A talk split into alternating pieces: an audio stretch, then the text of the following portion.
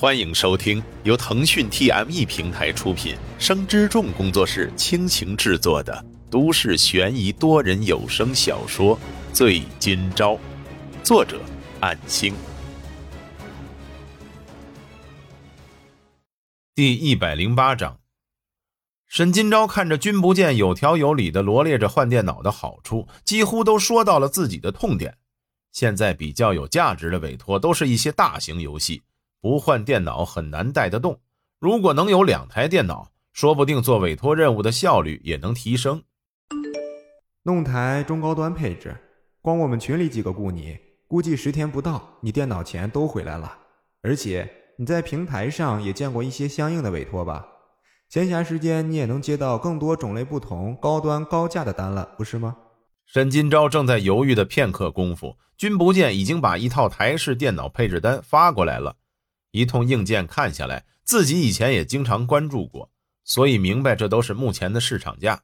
然而，光一台主机合计下来都需要八千元，随便再加个杂牌显示器都近万元了。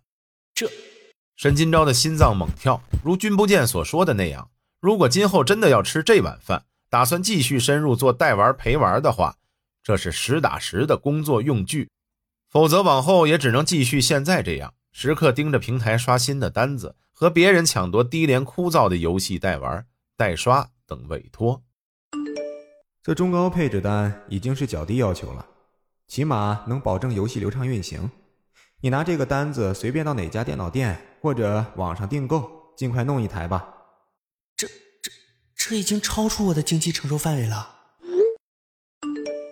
不是吧？你平时每天不是都赚不少钱的吗？光是从我这里拿到的，应该都过千了吧？我姐姐住院了，所以每天的收入没留下什么钱。啊，还有这种情况啊？要不这样，这电脑我帮你出两千，这可以了吧？我可是很重视你这个朋友，这才和你说这些呀。我希望你以后能陪我玩游戏，不然换成是别人，我早就不想理睬了。君不见说完的同时，已经转账了两千块钱，只等沈金钊收取。看着那等待收取的两千块钱，也就是说，电脑方面杂七杂八争取最低的价格，自己只需要再投入七千块就行了。如果这个君不见如往常那样给委托一次两百左右的话，加上他朋友的单子，七千块应该也就是十天左右就能回来了吧？然而这笔钱并不一般，余下的钱只有一万左右。买了电脑的话，就只剩三千多了。你收钱呀？这是合理投资。啊如果你真想把这个当工作，那就得有基本的尊重吧。我都这样帮你了，你一点都不领情吗？看到君不见的催促，如他所说的，这其实也是进入这个行业的一种投资。咬咬牙，沈金钊只能接受对方的好意，平时再付出更多的努力，填补买电脑的这笔钱吧。直接收取了这笔钱，已经没有回头的可能了吧？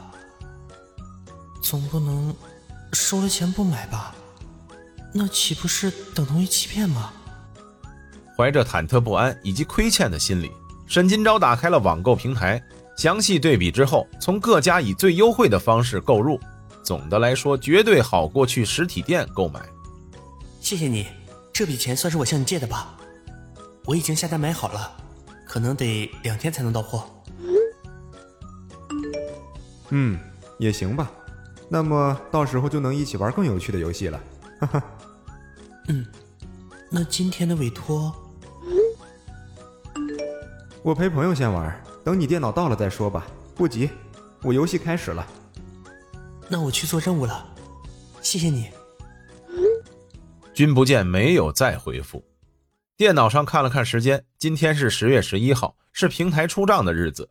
平台每十天结算，每位数为一的日期打款，每个月都分成三次转账提现金额。直到忙到傍晚，看着从平台到账的金额，忐忑不安的心情多少恢复了一些。现在每天都如履薄冰，平台方面的委托任务和那位客户的陪玩佣金，已经是沈金钊全部的收入了。什么时候才能够真真正正的抬头挺胸的做正式工作呢？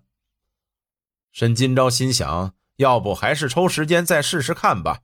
找到一份正式工作，这些不稳定的收入转为兼职，这才是最正确的方式。翌日，如往常那样，沈金钊来到医院，从姐姐的病房出来后，直奔穆成雪的病房。时间也算好，是在他起床后的那段时间。王海琴出于信赖，知道沈金钊今天会来，所以这个时间还没来。两个人单独在病房里见面。沈金钊坐在穆成雪的病床边上，放下带吸管盖子的水杯。穆成雪说道：“周，你现在做什么工作呀？还顺利吗？我听表姐说，你之前的工作因为门店结业，所以失业了。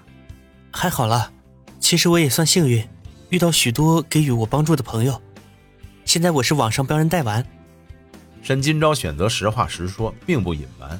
毕竟如今这个社会信息如此发达，只要一查就能知道自己在哪个单位工作，并不希望穆成雪做这种操心的事情，免得她担忧。你的事我多少了解过，之前我爸说，他确实有向一些相关行业以及店铺施压。如果你应聘的话，就会被拒绝的。但是他已经答应我会停止这件事的。原来如此，但是恐怕并非只有叔叔一方这样做。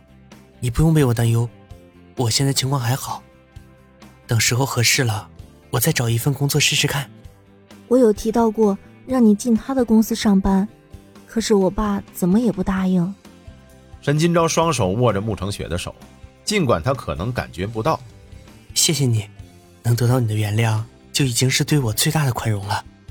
我不奢求叔叔这么快接纳我，能到自由探望你这样的程度，我已经非常满足了。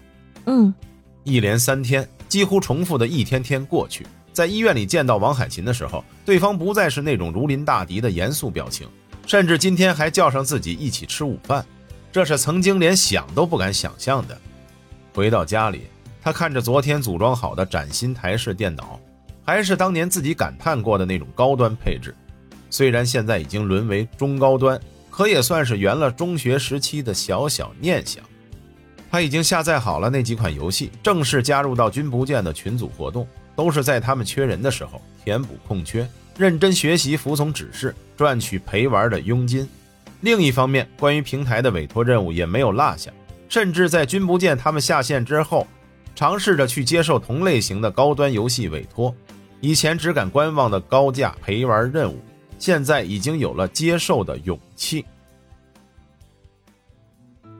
本章播讲完毕，感谢您的收听。若您喜欢，就请动动手指分享和订阅吧，谢谢。